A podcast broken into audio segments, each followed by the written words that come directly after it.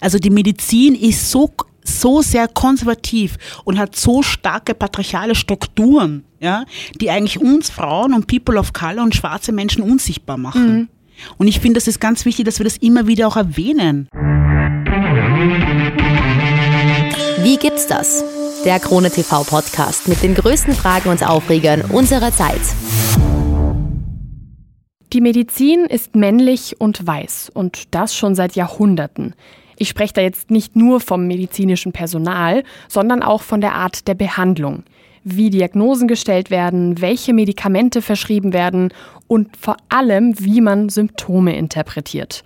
Es gibt hier besonders große Unterschiede und leider auch Defizite und das kann schnell gefährlich werden, besonders für Frauen oder People of Color. Wieso, weshalb, warum? Das bespreche ich alles mit meiner heutigen Gästin. Sie ist Assistenzärztin in einem Krankenhaus in Wien und Abgeordnete zum Wiener Landtag bei der SPÖ. Herzlich willkommen, Doktorin Mirelle Ngoso. Hi, danke für die Einladung. Vielen Dank, dass du da bist. Ich würde sagen, wir starten direkt mal mit einer Erklärung, weil wir ja heute ähm, vor allem über Gendermedizin sprechen und auch generell über Diversität in der Medizin. Mhm. Was genau versteht man denn unter dem Begriff Gendermedizin? Also unter dem Begriff Gendermedizin versteht man, äh, dass das, also es geht dass das Geschlecht äh, als Faktor gilt für Erkrankungen, für Prävention, für die Therapie und für die Diagnostik. Und da geht es jetzt nicht nur ums biologische Geschlecht, sondern es geht auch ums soziale Geschlecht und es fließen verschiedene Faktoren mit ein, also die Umwelteinflüsse, kulturelle Einflüsse, die Genetik, die Psychologie. Und das alles, also mit dem Ganzen beschäftigt sich praktisch die Gendermedizin. Und wenn wir auf den Begriff irgendwie Diversität in der Medizin irgendwie eingehen, ähm, was, was wird damit gemeint? Also was ist da vielleicht ein bisschen spezifisch mit, mit gemeint? Also da muss ich kurz ein bisschen ausholen, um es ein bisschen verständlicher zu machen. Ich, also ich, ich habe äh, Medizin hier in Wien studiert, Humanmedizin im AKH, also im AKH. Und äh, es ist mir sehr, sehr schnell aufgefallen im Studium schon, dass äh, Gendermedizin einerseits, aber auch äh, Diversität in der Medizin, damit meine ich, dass man schwarze Menschen sieht oder Menschen, die ein bisschen äh, dünkler sind, ja, dass die kaum ein Thema sind und eher ein Randthema sind. Also wenn man beispielsweise uns das äh, Medizinbuch ansehen, ein Physiologiebuch, ein typisches, sind die meisten Abbildungen Männer. Und wir haben auch größtenteils gelernt, wie sich die Diagnostik, die Therapie an einem männlichen, also einen Mann 80 Kilogramm weiß auswirkt. Mhm. Äh, und das ist natürlich ein großes Problem, weil 50 äh, Prozent der Bevölkerung machen Frauen aus. Und äh, auch genauso viele Menschen gibt es eben, die schwarz sind oder äh, ja, oder People of Color, das bedeutet Menschen, die von Rassismus betroffen sind, ähm, und man aber sehr wenig äh, Bescheid weiß, wie die Therapie ist, wie die Diagnostik ist und noch sehr wenig daran geforscht wird. Mhm. Ja? Und das ist ein Problem, weil es einfach in der Klinik dann einen deutlichen Defizit macht und es dann auch zu Problemen kommen kann, die halt auch bis zum Tode führen kann. Das mhm. ist eben die Medizin. Wir sind da, um Menschen zu behandeln, um sie adäquat zu behandeln. Und oft fehlt uns da das Wissen, weil wir es eben nicht im Studium gelernt haben. Mhm. Wie ist denn da spezifisch irgendwie die Situation in Österreich? Also wenn, wenn wir da irgendwie ähm, vom globalen Blick irgendwie vielleicht ein bisschen spezifischer werden ähm, und auch mit deiner Erfahrung, irgendwie deiner Arbeitserfahrung, wie hast du das hier empfunden? Also ähm, ähm, man muss sich das nur mal im Studium eben ansehen, wie ich schon berichtet habe, dass dem sehr wenig, ähm, äh, sehr wenig über Gendermedizin äh, Thema war. Es gab Gendermedizin als Wahlfach zu meiner Zeit. Mittlerweile ist es jetzt auch ein Pflichtfach geworden, was ich sehr, sehr wichtig finde und wirklich gut finde. Aber es gibt noch sehr, sehr viele Defizite. Ja? Wir brauchen uns jetzt Beispiel jetzt nur gerade in dieser Corona-Pandemie uns das anschauen. Ja? Da sieht man ganz deutlich, dass ganz, ganz wenige Studien wirklich zwischen Mann und Frau Frau unterschieden haben und noch weniger Studien zwischen schwarzen Menschen, weißen Menschen und People of Color. Mhm. Ja. Wenn wir uns zum Beispiel, das haben sicher einige von euch ähm, auch erlebt, die vielleicht Corona hatten oder eine andere äh, pulmonare, pulmonale Erkrankung. Es gibt äh, so einen äh, Pulsoximeter. Mhm. Mit diesem Pulsoximeter zum Beispiel misst man den Sauerstoffgehalt im Blut. Und das, äh, dieser Pulsoximeter hat Licht Dieses Licht geht dann durch die Haut. Und man weiß schon eigentlich seit Forschungen seit 2013, dass dieser Pulsoximeter eigentlich nur für weiße Haut wirkt, aber nicht für schwarze Haut, weil das Licht eben dann nicht durchlässig genug ist. Das heißt, dass wir eigentlich in dieser ganzen Pandemie, wo es jetzt wirklich um die Atmung ging, um den Sauerstoffgehalt ging, um, äh, wo es darum ging, ob wir jetzt Menschen in einer Normalstation Corona aufnehmen oder auf die Intensivstation weiter transferieren, hatten wir eigentlich gefälschte Daten. Ja, und das im Jahr 2022. Wenn man sich auch umsieht in der Forschungswelt, dann sieht man auch sehr, sehr schnell, dass es kaum Studien, ähm, ob es jetzt in Gendermedizin ist oder auch Diversität in der Medizin, kaum Studien gibt im deutschsprachigen Raum. Die meisten Studien kommen aus dem angloamerikanischen Raum. Also das zeigt mir auch wieder so, dass es ähm, scheinbar für hier noch kein Thema ist oder noch nicht so ein großes Thema ist, wie es zum Beispiel schon im angloamerikanischen Raum ist. Ja. Ich hab, mir fällt jetzt gerade ein, ähm, weil du jetzt nämlich auch die Corona-Zeit irgendwie angesprochen hast. Es war, also die Corona-Zeit, die natürlich nicht vorbei ist, aber wir sprechen da natürlich so über die, über die ersten ähm, zwei Jahre circa. Ähm, es ist irgendwann, ich glaube, es müsste Ende 2021 gewesen sein. Ich will mich da nicht ganz festlegen, aber ungefähr vom Zeitraum geht sich das, glaube ich, aus. Da ist ähm, ein Foto viral gegangen ähm, von einem äh, Medizin, ich bin mir nicht sicher, ob es Studenten war. Meinst du der mit, äh, mit diesem Buch? Genau. wo er dir die Hautkrankheiten zeigt. Genau. Also wir haben uns alle extremst gefreut. Ja. Äh, ich weiß nicht, wie oft es schon vorgekommen ist Ja. in meiner äh, medizinischen Karriere, dass schwarze Menschen oder People of Color zu mir gekommen sind mit Hauterkrankungen und ich es ihnen einfach nicht sagen konnte. Ja. Und sie aber schon eine ganz lange Karriere hatten von Hautärzten und Hautärztinnen, wo sie waren, wo sie nur weitergeschickt worden sind oder Ja. halt so prophylaktisch irgendwie behandelt worden sind, ja, weil niemand genau gewusst hat, was ist das für eine Hautkrankheit? Und jetzt hat eben dieser äh, Malone Mukwende, hat, äh, ist ein Medizinstudent in London, Student, genau. Das genau, Medizinstudent, äh, der eben auch diesen Defizit gesehen hat und dann wirklich ein Buch äh, erstellt hat, wo er äh, Hautkrankheiten auf schwarzer Haut oder People of Color Haut äh, aufzeigt und auch die Behandlung und eine Therapie dazu und es aber auch so offen lässt, dass man das noch dazufügen kann, wenn noch etwas fehlt oder jemandem noch etwas auffällt oder äh, jemand eine neue ähm, Diagnostik hat. Ja? Und ich habe das mir gleich besorgt und war so glücklich drüber, das erste Mal auch für mich, ja, zu sehen, wie sich Neurodermitis bei einer schwarzen Haut auswirkt und was ich genau und konkret eigentlich dagegen tun kann und wie ich das therapieren kann. Ich finde es ich find's total absurd, dass es ähm, im Rahmen irgendwie eines, eines Stud also ein, dass ein Student, ich meine nicht, dass nicht, dass Studenten irgendwie jetzt nicht, Naja, nichts drauf ich- haben ja. oder so, aber Ja, er, er studiert das ja gerade Ja. erst irgendwie und dass er derjenige ist, der das irgendwie ähm, rausbringt Und initiiert, ne? Und initiiert. Also, das, also das fand ich total super erfreulich natürlich, aber auch total absurd, dass es Absolut. einfach einen Studenten dafür braucht. Ja. Also wirklich, wirklich arg.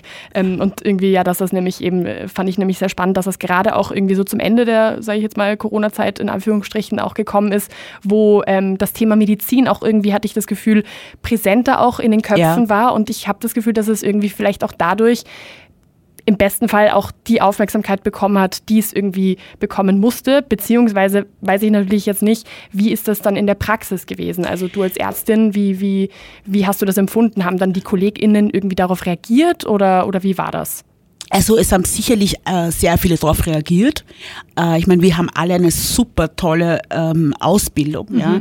Aber natürlich ist, ist, wird uns jetzt immer mehr bewusst, dass wir Defizite haben, ja, und dass wir natürlich Frauen, aber auch People of Color und schwarze Menschen adäquat behandeln wollen und das aber de facto nicht gelernt haben, ja. Und das fängt ja schon an, dass man, wenn man sich jetzt diese Ebenen anschaut, ja, äh, die eine Ebene ist ja Mensch und Krankheit. Da geht es darum, dass die Erkrankungen von Frauen viel weniger erforscht werden, mehr als atypisch angesehen werden. Erst seit kurzem wissen wir eigentlich, dass Herzinfarkt zum Beispiel die Symptome sich ganz anders auswirken, als sie sie bei, bei Männern sind. Ja? Dass es bei Frauen eben eher Übelkeit, Müdigkeit ist, äh, Oberbauchschmerzen, wo oft dann auch falsch diagnostiziert worden ist, weil man eben nicht die Symptome von Herzinfarkt bei Frauen wusste. Ja, ähm, das ist die eine Ebene. Die andere Ebene ist natürlich auch, dass äh, in der Forschung viel zu wenig äh, finanzielle Ressourcen überhaupt in die Forschung von Frauen, aber auch auf, äh, aber auch äh, auf People of Color und schwarze Menschen investiert wird. Mhm. Ja, dass man wirklich sagt, okay, man erforscht die Erkrankungen, man erforscht, äh, wie sich gewisse Erkrankungen bei äh, Frauen und bei People of Color auswirken.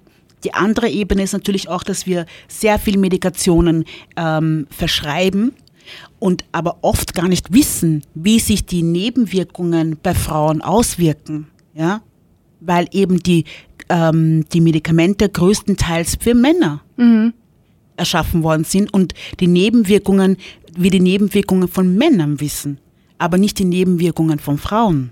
Ich finde, das ist Ja. ein, ein super spannender Punkt, auch nämlich mit den Nebenwirkungen. Ähm, das ist ja irgendwie eine Debatte, die auch im Rahmen der ähm, Verhütungsmittel immer wieder fällt. So, Ja. dass es halt, dass es zwar Verhütungsmittel für Männer eigentlich geben würde, zum Beispiel eine Pille für Männer, Ja. dass die aber eben nicht auf den Markt kommt aufgrund der Nebenwirkungen. Ja.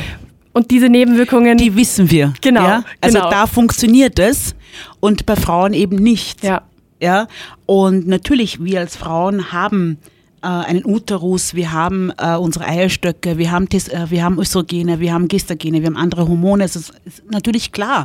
Aber es muss ein, äh, es, es muss dieses Commitment, möchte ich jetzt, weiß ich auf Deutsch das beste Wort jetzt für Commitment, aber es muss ein äh, Commitment geben, ja, das sagt, okay, wir forschen auch an Frauen, ja, und zumindest, dass man sagt, okay, dann vielleicht nicht in, in äh, nicht nur in den äh, in den äh, reproduktiver Zeitphase einer Frau, sondern eben auch, dass man mal anfängt mit der Menopause. Ja, aber wenn man sich auch in der Forschung Beispiel anschaut, wenn's, wenn, wenn Tiere erforscht werden, also ja, das sind trotzdem immer noch männliche Tiere.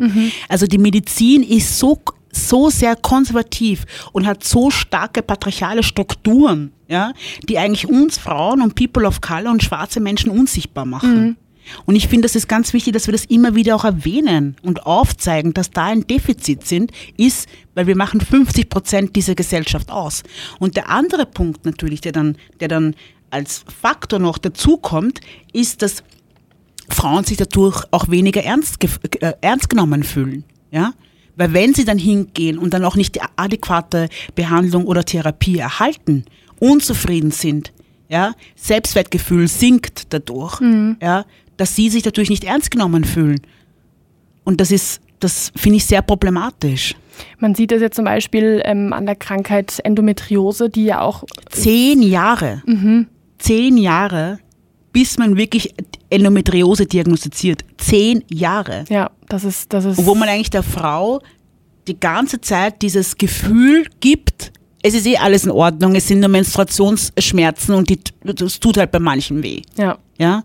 Aber dass da eigentlich viel mehr dahinter steckt, dauert es bis zu zehn Jahren, bis man das weiß. Ja, und das man- ist schon katastrophal. Und dann, wenn man quasi auch Glück hat, dass man es Genau. irgendwann wenigstens entdeckt irgendwie. Ja. Also ich habe ich hab dazu auch eine, eine Podcast-Folge gemacht vor, vor einigen Monaten und ähm, hatte einen, einen Gynäkologen da, der mir auch ein bisschen darüber ähm, erzählt hat und der da irgendwie auch ein bisschen darauf spezialisiert ist und der halt auch gemeint hat, ähm, dass das eben schon auch also dass man das schon auch beobachten kann, irgendwie, dass einfach sehr, sehr viele ähm, Frauen dann irgendwann auch keine Lust mehr haben, Ja. sich darüber irgendwie Gedanken, also was heißt keine Lust mehr haben, ähm, natürlich haben sie keine Lust, sich darüber Gedanken zu machen, dass, dass sie eine, eine, eine Krankheit haben, aber dass sie Einfach halt keine irgendwann Kraft aufgeben. mehr. Ja, Genau, einfach genau. nur, okay, gut, es gibt keine Hilfe für mich Ja. und deshalb lasse ich es einfach. Genau. Und deshalb würde ich mir wirklich wünschen, und es ist einer dieser, dieser Main-Punkte, die ich einfach sage, die ganz essentiell sind, dass man wirklich erstens mal forscht, ja, und aber auch in der, Ausbildung ansetzt, ja, dass man wirklich sagt, alle Medizinstudierenden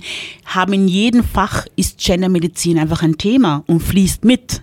Ja, also nicht mal, dass man es jetzt nur herausnimmt und als einzelnes Fach anbietet, sondern dass es wirklich in jedem Fach einfach mit dabei ist. Ja, und ähm, genau.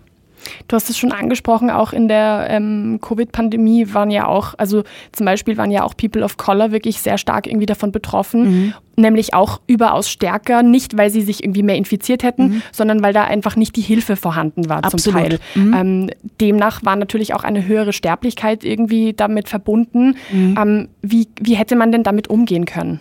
Ähm, also ich glaube, äh, mal äh, das erste wäre gewesen, mal die richtige, die richtigen ähm, Materialien zu benutzen. Ich habe euch ja vorher erzählt von diesem Pulsoximeter, der eben bei schwarzen Menschen nicht, äh, nicht passt.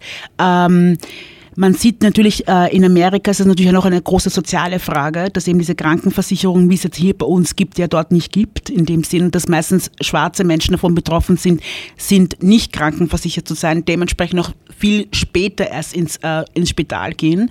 Äh, und ich glaube, das wäre schon mal der erste Ansatz gewesen, dass er mal die Krankenversicherung äh, für alle zugänglich macht und natürlich aber auch direkt auf die Communities zugeht ja, und auch wirklich hingeht, Aufklärungsarbeit leistet, weil es auch meistens eine Community ist, die eben niedrige Jobs macht, ja, äh, sehr auf diese Jobs angewiesen sind, dass sie nicht fehlen können, weil sie dann den Job verlieren und dadurch auch in finanzielle Schwierigkeiten kommen, ja. Also ich glaube, dieses auf diese Community zuzugehen, mit der Community zu reden, die Community aufzuklären, hat einfach nicht sehr gut funktioniert, mhm. ja. Ich finde es sehr spannend, ähm, auch zu sehen, also schockierend auch, aber eben auch sehr spannend irgendwie zu beobachten, dass ja auch ähm, zum einen natürlich die mentale Gesundheit irgendwie auch von den Personen eben davon abhängt, dass man eben auch medizinisch irgendwie ordentlich behandelt wird. Ja. Ähm, dass man zum einen, dass man aber auch zum anderen eben beobachten kann, dass auch ähm, mentale Probleme oder halt äh, psychische Probleme, dass das eben auch ähm, sowohl bei, bei ähm, People of Color als auch bei Frauen einfach komplett anders irgendwie behandelt wird. Ja, also ich finde ich finde zum Beispiel super ähm, spannend irgendwie, dass ADHS zum Beispiel bei Frauen entweder gar nicht oder erst im Erwachsenenalter ähm, äh, festgestellt wird und dass es ja bei Männern meist als schon im Kindesalter ja, ist. So. Also ich glaube, es gibt so diese typischen Frauenkrankheiten, ja, die da extremst gut dann erforscht sind, wo aber auf, äh, auf der Gegenseite Männer dann weniger erforscht werden bei diesen typischen Frauenkrankheiten und genauso umgekehrt. Ja? Und ich glaube, das, das Gendermedizin befasst sich eben insgesamt ja, mit dem biologischen Geschlecht, aber eben auch mit dem sozialen Geschlecht, mit den Umwelteinflüssen. Und das, das fließt eben alles mit ein. Ja? Dass man auch eben bei diesen typischen Frauenkrankheiten genauso schauen muss, wie wirkt sich das beim Mann aus? Mhm. Ja? Und wie kann man beim Mann äh, ansetzen? Äh, therapeutisch, aber auch diagnostisch. Ja. Zum Beispiel Osteoporose. Ja, das ist auch so eine Erkrankung, so typisch Frauenerkrankung ist, ja, wo man eigentlich weniger bei Männern weiß. Mhm. Ich, mir fällt jetzt zum Beispiel auch ein, ähm, auch der Umgang zum Beispiel mit transidenten Personen Absolut. ist auch sehr, sehr schwierig, wenn dann zum Beispiel eine Transfrau oder andersrum ein, ein, ein Transmann ähm, zum Beispiel zum Frauen oder zum Gynäkologen, so zur Gynäkologin muss, ja. ähm, dass, dass da irgendwie der Umgang einfach sehr, sehr schwierig ist. Absolut, und, und weil es eben schon, Entschuldigung, dass ich jetzt unterbrochen habe, äh, weil es eben schon in der Ausbildung, wir sind alle gute Ärzte und Ärztinnen, aber schon in der Ausbildung kein Thema ist. Ja? Und dann kommt eben eine Transfrau zu dir und du weißt aber dann nicht genau, wie du sie behandeln sollst. Ja? ja. Und da ist das, da ist das, groß, das großliegende Problem. Man muss in der Ausbildung ansetzen, aber genauso wie sich die Menschheit weiterentwickelt, ja, muss eben auch die Medizin oder sagen wir die ähm, Ärzte und Ärztinnen, aber genauso auch das Pflegepersonal, ich würde sagen das ganze Gesundheitspersonal halt auch mitgehen. Ja, dass es dann immer wieder auch Ausbildungen gibt, ja, immer wieder auch Workshops gibt zu gewissen Themen, um halt wirklich äh, ähm, dasselbe, also ja, genau. Es muss eben genügend Workshops und Ausbildung dazu geben. Mhm. Und das, das, das fehlt. Das sehe ich. Und ich habe jetzt auch gemeinsam mit ähm, dem Gesundheitsverbund zum Beispiel, haben wir jetzt eine Arbeitsgemeinschaft gegründet, die interdisziplinär ist, wo wir eben Pflegepersonal haben, aber genauso Logopädien, Ergotherapeutien, Ärztinnen, Hebammen, wo wir uns alle an einen, Sitz, einen Tisch gesetzt haben und gesagt haben, okay, wie können wir jetzt im äh, Wiener Gesundheitsverbund ähm, Diversität, aber auch Gendermedizin genauso. Mit Gendermedizin meine ich jetzt nicht nur Frauen, sondern eben auch Transpersonen und Inter Non-Binary und ja, äh, wie können wir das im, im Wiener Gesundheitsverbund gut anbieten und auch, dass wir auch die Menschen wirklich adäquat behandeln können. Mhm. Wir haben gesagt, okay, der erste Schritt wird sein, dass wir Workshops anbieten, wo Experten und Expertinnen kommen und uns wirklich aufklären, mhm. ja, und wir dann auch dementsprechend wissen dann, wenn wir dann in der Klinik sind, wie wir damit umgehen. Für medizinisches Personal quasi. Für medizinisches Personal, mhm. ja. Und ich glaube, das ist mal ein, ein wirklich ein guter erster Ansatz, ja, um ähm, wirklich ähm, in der Medizin geht es oft auch um Leben und Tod, ja, und da zählt eben jedes Wissen mhm. und das ist so unglaublich wichtig. Ich habe beispielsweise eine eine Studie gelesen ähm, vor kurzem, wo 125 Hausärzte äh, und auch Hausärztinnen ähm, bei einem Anamnesegespräch das heißt bei einem Aufnahmegespräch sozusagen, beobachtet worden sind. Ähm, man hat ihnen immer eine Patientin geschickt, eine Frau, die eben die Herzinfarktsymptome ähm, gezeigt hat. Ja? Und ähm, über 80 Prozent dieser Hausärzte und Hausärztinnen haben das nicht erkannt. Haben entweder gesagt, es geht, ist es, es geht um irgendeine Magen-Darm-Erkrankung, ja, und haben dann Medikamente oder äh, verschrieben für eine Magen-Darm-Erkrankung. Wenn das Wort Stress dazu kam, dann wurde sowieso gleich einmal gesagt, ja, vielleicht mal eine Psychologin, ja, das oder äh, Antidepressivum. Ähm, und man hat doch gemerkt, dass ähm, Frauen erstens mal sehr oft unterbrochen wurden, ja, Okay. während dem Gespräch und es sehr schnell abgetan worden ist, ja, und nicht ernst genommen wurde. Und das ist schon sehr erschreckend, finde ich. Ja, absolut. Ja, wenn das über 80 Prozent sind, die das so, ähm, die das so diagnostiziert und therapiert haben. Ja. Ich finde es ich find's sehr interessant, ähm, auch dass du das jetzt angesprochen hast, nämlich auch einfach, ähm, dass nicht nur das Wie behandelt wird, dass das irgendwie ausschlaggebend ist, sondern eben auch wer behan behandelt, ähm, spielt ja auch eine Rolle. Absolut. Ich habe hab zum Beispiel eine Studie aus 2018 gesehen, da ähm, wurde irgendwie festgestellt, dass die Überlebenschancen höher sind, wenn Frauen von Frauen behandelt werden. Eben Beispiel Herzinfarkt, das. Ja. ist eben ein, ein, ein Beispiel, was irgendwie immer wieder auch genannt wird, was ich auch immer wieder irgendwie im Rahmen der Recherche irgendwie so ein Ja. bisschen gesehen habe. So. Ähm, wie empfindest du das denn als Ärztin? So, also ich kann mir vorstellen, dass man, wenn man, wenn man weiß, dass das so ist, dass das und, und man halt in diesem, äh, in diesem Bereich auch arbeitet und tätig ist, dass das auch enorm frustrierend sein muss. Absolut. Ich versuche jetzt immer mehr, indem, indem ich jetzt äh, mich auch wirklich selbstständig sehr viel weiterbilde, sehr viele Studien drüber lese und dadurch auch mein, mein, mein, mein, Blick, mein Blickwinkel einfach viel größer wird. Ja?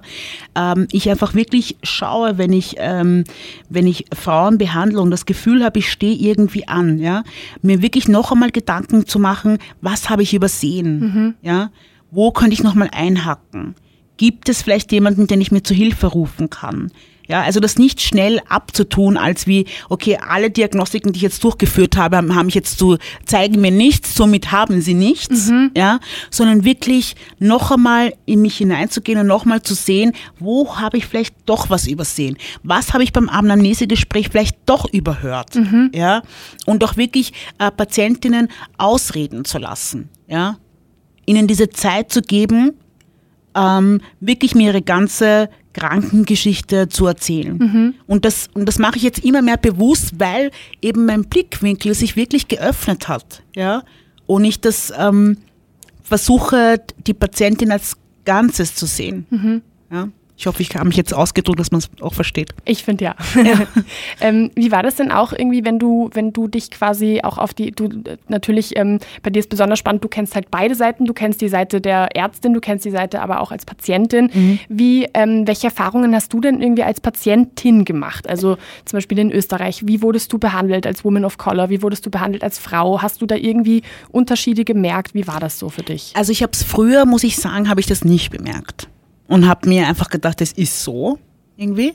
Und jetzt aber durch die äh, Studien und dass ich auch mit vielen Betroffenen auch rede und auch ähm, mit vielen schwarzen Ärzten und Ärztinnen und People of Color einfach auch rede, merke ich aber, okay, das hat schon System. Ja, ähm, also ich kann mich Beispiel, ähm, dass ich eine Studie äh, also das haben wir im Studium, genau, das haben wir im Studium im ersten Jahr, das war so der Block 6. Da ging es um Ethnien, so anthropologische Sichtweise, sehr eurozentrische Sichtweise, muss ich sagen. Ja?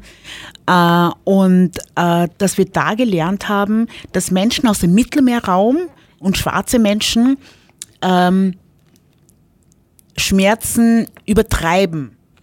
So, ja, dass sie sehr laut sind, aber nicht so starke Schmerzen eigentlich empfinden. So irgendwie war die Message. Okay. Ja. Und es gibt ja auch einen Begriff dafür, das Morbus Mediterranus oder Morbus Bosporus. Ja. Und das hat überhaupt keine, ich habe wirklich auch jetzt auch geschaut und äh, noch andere, es gibt keine wissenschaftliche Studien dazu, die besagt, dass Menschen aus dem Mittelmeerraum oder schwarze Menschen weniger Schmerzen empfinden. Das ist ein Gedanke, der eigentlich aus der Kolonialzeit kommt, ja, wo man sich eben schwarze Menschen noch die Sklaven waren, ja, die ja hort sind und Schmerzen aushalten. Und dieser koloniale Gedanke Der wird weitergebracht. Der wird weitergegeben. Ja. Und das ist aber fatal, weil es natürlich dadurch auch zu chronischen Schmerzen kommen kann. Ja, wenn man eben die Schmerzen nicht adäquat behandelt. Und wie gesagt, es gibt keine einzige wissenschaftliche Studie, die diese Mythos, sage ich jetzt so, ja, äh, bestätigen würde, weil es nicht stimmt. ja. Was Sondern was stimmt, ist, dass gewisse Kulturen ihren Schmerz anders ausdrücken wie andere Kulturen.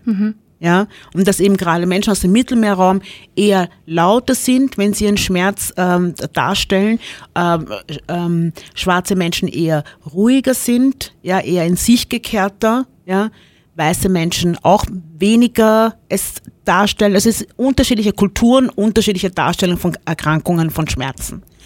Und das sollten wir lernen, ja, damit wir das dann ernst nehmen können.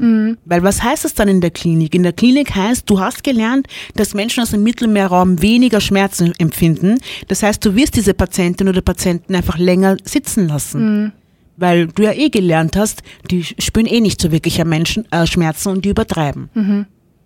Was ja. ja. dann auch wiederum irgendwie zur Frustration fühl, äh, führen wird, wahrscheinlich, wenn man dann als Patient oder Patientin irgendwie merkt, so, okay, ich werde nicht, nicht ernst, Ernst genommen, genommen. dann geht man vielleicht irgendwann im schlimmsten Fall gar nicht mehr irgendwie Oder zu zu spät. Oder, halt einfach zu spät. Ja. ja. Weil man einfach wirklich das Vertrauen ähm, verloren hat.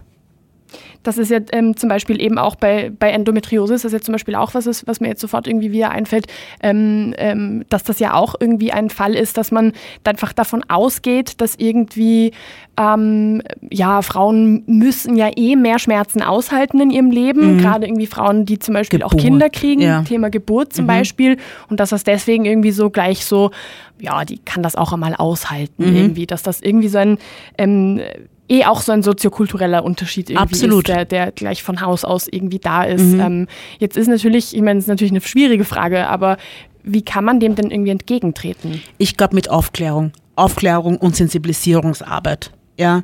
Und aber mit der Sensibilisierungsarbeit meine ich jetzt nicht nur die Männer, sondern meine ich genauso auch Frauen. Dass wenn du Regelschmerzen oder Menstruationsschmerzen hast, die musst du nicht ertragen. Ja. Du musst sie nicht, ich weiß nicht, wie viele Pakamet reinhauen, um diese Schmerzen zu ertragen und arbeiten zu gehen. Dann stimmt was nicht. Und bitte lass dich, ähm, ähm, bitte geh zu einem Gynäkologen oder Gynäkologin, lass dich untersuchen.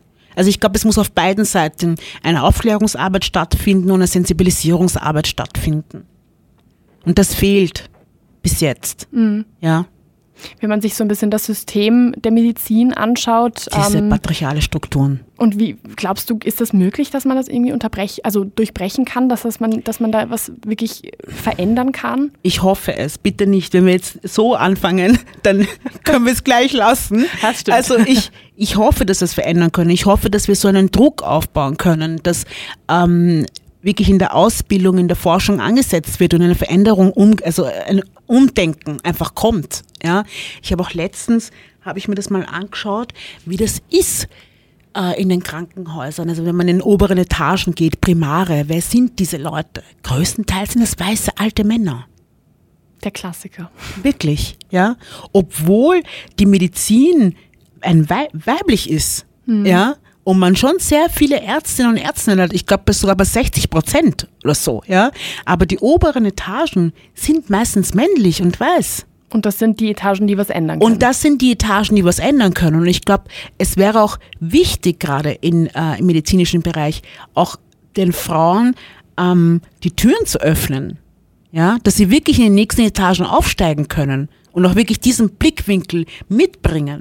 Ich weiß zum Beispiel, als ich damals äh, mit der Ausbildung zur Allgemeinchirurgie begonnen habe, wie mir schon von allen Seiten und Enden gesagt worden ist, als Frau in der Chirurgie, na, ich weiß nicht, und wenn du dann Kinder kriegst, also das wird nicht, also bist Immer du dir noch. sicher, dass du wirklich Chirurgie machen willst?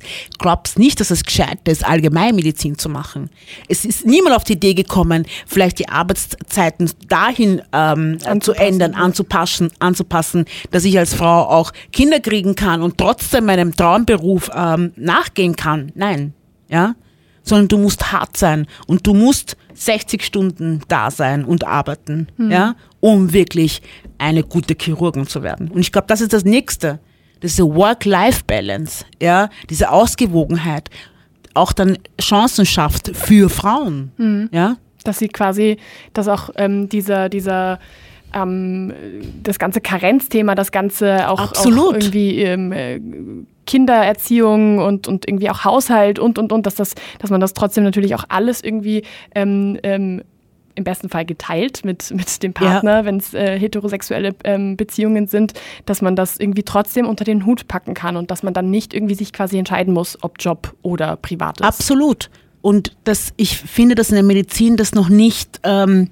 in gewissen Fächern, vor allem in chirurgischen Fächern, wo, halt, wo es ja wirklich um Fingerfertigkeiten mhm. geht und auch dementsprechend heißt, dass man eben viel ähm, viel arbeiten muss, um in diese Fingerfertigkeiten zu erlernen, dass das immer noch sehr starke Männerdomänen sind, ja, und dass eben Frauen, ähm, auch Transfrauen jetzt, ähm, da kaum ähm, kaum eine Chance haben, ja. Mhm. Wie ist es denn? Ich meine, ich kann mir vorstellen, natürlich, wenn die oberen Etagen, das ist ja in Unternehmen auch nicht anders, wenn die oberen Etagen halt größtenteils männlich und weiß sind, dann wird natürlich über jede andere Person, die nicht männlich und weiß ist, natürlich. Wird drüber, der wird drüber gefahren. Genau. Und das meine ich mit den patriarchalen Strukturen. Dadurch werden wir Frauen einfach unsichtbar und People of Color und schwarze Menschen genauso. Ja. Wir werden einfach unsichtbar und wir sind, wir werden nicht gesehen. Ja. Und dadurch wird es auch für uns keine oder kaum eine Veränderung kommen. Und deshalb glaube ich, dass es wichtig ist, dass die Türen geöffnet werden für Frauen, ähm, damit die Frauen wirklich die Chance haben und People of Color und schwarze Menschen, um diese Positionen zu kommen. Ja. Wo mir natürlich jetzt auch irgendwie die Situation in den USA gerade irgendwie einfällt, ja. wo ja auch das Abtreibungsrecht irgendwie gekippt wurde, ja. ähm, wo wieder einmal über Frauen einfach so wegbestimmt wird, ja. wo wieder einmal aber auch, wo man jetzt gerade sehr, sehr gut sehen kann, dass eben ähm, ähm, nicht nur die Personen irgendwie, die halt äh, schwanger werden können, dass da einfach so drüber bestimmt wird und dass die halt davon am meisten ähm, betroffen sind, sondern eben auch wieder People of Color. Absolut. Weil da diejenigen einfach, die meistens diejenigen diejenigen sind, die halt einfach dann ähm, in dem Fall zum Beispiel nicht die Mittel haben, äh, in ein anderes Bundesland einfach ja. oder in einen anderen Bundesstaat zu fahren ja. und, und dort vielleicht irgendwie ja. den, den, die Prozedur irgendwie ähm, machen zu lassen. Ich habe generell das Gefühl, dass wir ähm, das für Flinter in Europa oder sagen wir Europa und USA halt wirklich die Rechte, die wir uns erkämpft haben, wir gerade dabei sind, die mit aller Macht zu verteidigen. Ja, und wir eigentlich gar nicht Schritte weitergehen können, weil wir nur damit beschäftigt sind, die Rechte, die wir schon haben, irgendwie zu verteidigen. Und das ist sehr frustrierend, ja, weil auch das Abtreibungsrecht in Österreich ist auch nicht, natürlich ist es möglich, ja, gerade in Wien haben wir da ein relativ gutes Angebot, ja, aber trotzdem ist es ja auch nicht legal. Ja, also wir bewegen uns da auch in so einer Grauzone. Mhm. Es ist nur ja? straffrei. Es ist straffrei, genau. Und wir bewegen uns da auch nur so in einer Grauzone. Und dass es eigentlich auch in Verfassung einfach verankert gehört, ja, dass Flinters das Recht haben, ähm, abzutreiben, ja, wenn sie das möchten. Mhm. Und dass wir aufhören, über die Körper von Flinters zu entscheiden. Ja. Sondern dass wir selbstständig über unsere Körper entscheiden weil du jetzt, weil du jetzt den Begriff äh, Flinter benutzt. Ja, äh, soll ich. Äh, genau, am besten einfach ganz kurz nur mhm. erklären für, für alle, die den Begriff vielleicht noch nicht gehört haben. Ja, Flinter steht für, äh, für Frauen, für, äh, für Trans, äh, für Lesben, für Non-Binary und für Artgender ist nämlich ein Begriff, ähm, der natürlich sehr, sehr, sehr, sehr wichtig ist, den wir natürlich deswegen auch ähm, bei diesem Thema irgendwie mit einbeziehen wollen. Unbedingt, weil Gendermedizin sich eben genau mit dem befasst. Ja. ja. Es geht eben nicht nur um das biologische Geschlecht, sondern es geht eben auch um das soziale Geschlecht und um die Umwelteinflüsse. Mhm. Ja, und das finde ich, finde ich gut, weil wir auch dadurch die Chance haben. Ja, gerade in der Medizin, die so konservativ ist, ja, die Chance haben, wirklich alle Menschen mit, ein, mit, mit einfließen zu lassen. Mhm. Ja, und das ist wichtig, weil eh, wie ich vorher gesagt habe, Medizin, in Medizin geht es auch oft um Leben und Tod. Und da ist jedes Wissen, was wir haben, wichtig.